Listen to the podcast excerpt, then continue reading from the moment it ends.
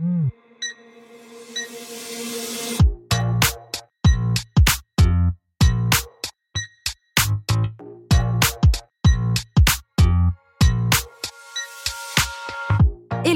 Et bienvenue sur le podcast Réveille ton bise. Je suis Justine, je suis mentor podcast et business. J'accompagne les entrepreneurs à développer un business qui leur ressemble grâce au Human Design et sans prospection grâce au podcast. Tous les vendredis à 6h, je vous dévoile un déclic, le mien ou celui d'un ou d'une invitée. Le déclic, c'est un moment où l'ampoule dans notre tête s'est allumée et nous a sortis de l'impasse dans laquelle nous étions. J'ai eu des déclics toute ma vie. Et vous aussi, j'en suis certaine. Alors partager le déclic des uns fera sans doute décliquer les autres. Tous les vendredis à 6h, prenez votre dose de déclic aussi rapide que boire votre café pour continuer de réveiller votre bise. C'est l'heure du déclic. Bonne écoute Pour cet épisode de déclic, j'ai reçu Julie Blanvillain. C'est tout simplement la suite de l'épisode de lundi. Et je lui ai demandé de nous partager le déclic qu'elle a eu dans sa vie, qui a changé quelque chose et surtout qui lui a permis d'être la personne qu'elle est aujourd'hui. Je vous laisse découvrir son déclic. Bonne écoute oui, alors euh, bon, moi j'ai, comme je t'avais dit en préambule, j'ai eu beaucoup beaucoup de moments forts euh, dans ma vie, et je vais te parler du coup du dernier déclic que j'ai eu, parce que j'ai envie qu'on en parle, j'ai envie que les gens euh, parlent de ça également, euh, parce que j'ai aussi créé un podcast autour de la sclérose en plaques. Donc la sclérose en plaques, j'ai appris le 1er juillet 2022 que j'étais malade, que j'avais cette maladie auto-immune. Et euh, très très souvent dans ma vie, quand j'ai eu mon premier CDI, quand je me suis mariée, quand j'ai eu mon premier enfant, quand j'ai divorcé, mes premiers CDI, etc., je me disais, ah c'est maintenant le premier jour du reste de ma vie, c'est maintenant que tout va changer, etc. Et en réalité, euh, bah, ce déclic de vie, donc le premier jour du reste de ma vie, c'est le 1er juillet 2022, le jour où de euh, bah, d'une femme presque quarantenaire, qui allait plutôt très bien, qui n'était jamais malade, etc., je bascule dans euh, bah, je suis malade et j'ai une maladie incurable mmh. et je vais devoir vivre avec ça. Et ça fait très peur quand on nous annonce cette maladie parce que c'est vraiment pas. bon, ces maladies auto-immunes, j'en connais aucune qui soit très agréable à vivre, mais celle-ci particulièrement est, est très très, très douloureuse, très difficile.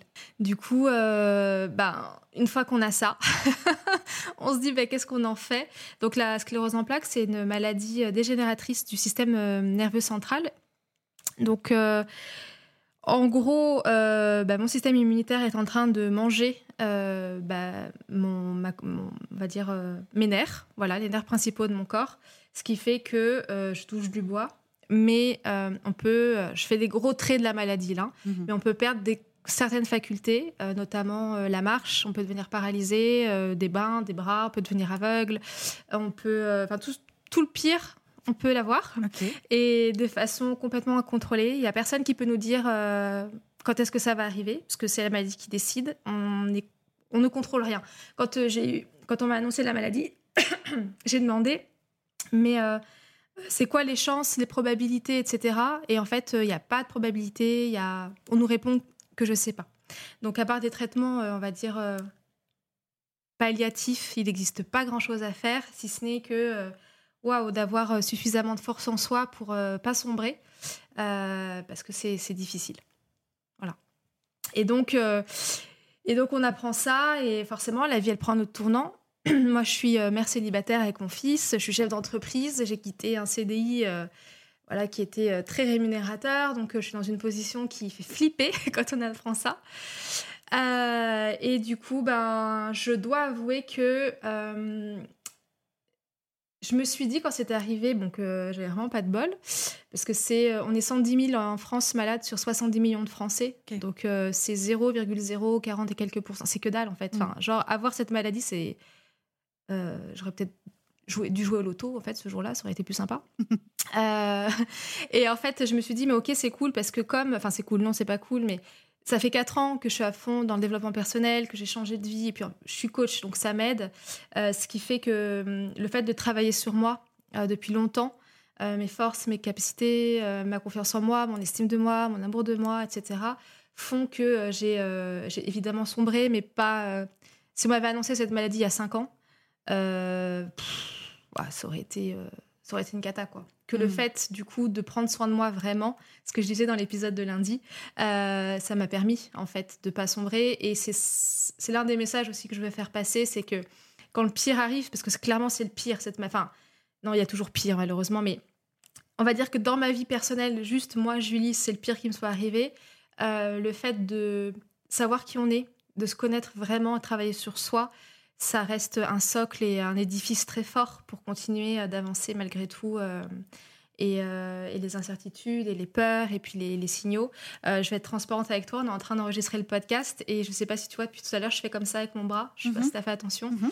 Euh, parce que j'ai voilà, j'ai ma main qui est en train de, de me faire des misères. Je suis en train de moins sentir ici. Des fois ça vient, des fois ça vient pas. Donc c'est pour ça que je suis un peu comme ça depuis tout à l'heure. Et, et voilà, il faut arriver à, à lâcher prise et du coup la respiration Mm. m'aide énormément à ça. J'imagine que du coup, ça a dû changer énormément de choses dans ta façon de voir la vie, mais aussi de la vivre. Toi, en tant qu'humaine, en tant que femme, en tant que maman et aussi en tant qu'entrepreneuse, qu'est-ce que ça a euh, impliqué dans ton nouveau quotidien?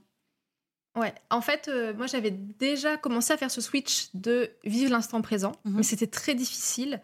Et là, en fait, j'ai pas le choix. C'est-à-dire que j'ai plus de temps à perdre.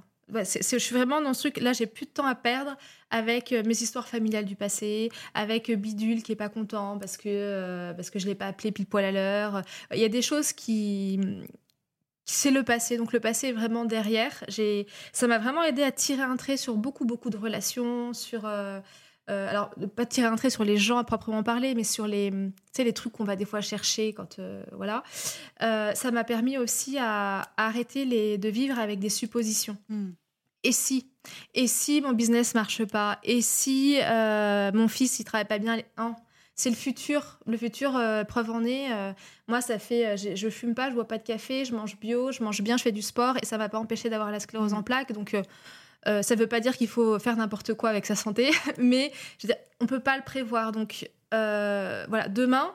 Je peux me réveiller paralysée. Mm. Ce que je sais, c'est que là, aujourd'hui, je vais avoir vécu cette journée comme j'avais envie de la vivre. Et ça veut pas dire euh, partir à Bali, ça veut, partir, ça veut pas dire tout claquer non plus. Ça veut dire juste, on a une vie. Euh, moi, je suis très ancrée, je suis seule avec mon fils. Donc, euh, mon quotidien, c'est l'école, le collège, et devoir faire la bouffe, les courses, mon boulot. Donc, on est sur une vie tout à fait standard. Par contre, chaque jour qui passe, je l'essaye maintenant de le vivre en conscience. Euh, vraiment, cet instant présent.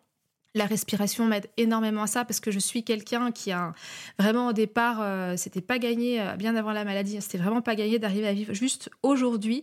Il y a que aujourd'hui qui compte Euh, et c'est aujourd'hui qui fera demain. Donc, euh, ça- je crois que c'est vraiment ça que ça a changé. C'est ma faculté à me dire ok, là j'ai passé une bonne journée. Chaque soir maintenant quand je vais me coucher, c'est ouais j'ai passé une bonne journée ou celle n'était pas bonne. Qu'est-ce que je laisse derrière moi? Qu'est-ce que j'amène pas avec moi demain? Parce que demain, euh, j'aurai pas besoin de ça. Et du coup, j'ai pris, euh, je pense, en termes de développement personnel, j'ai pris euh, 20 ans dans, ouais, j'ai pris 20 ans d'un coup, quoi.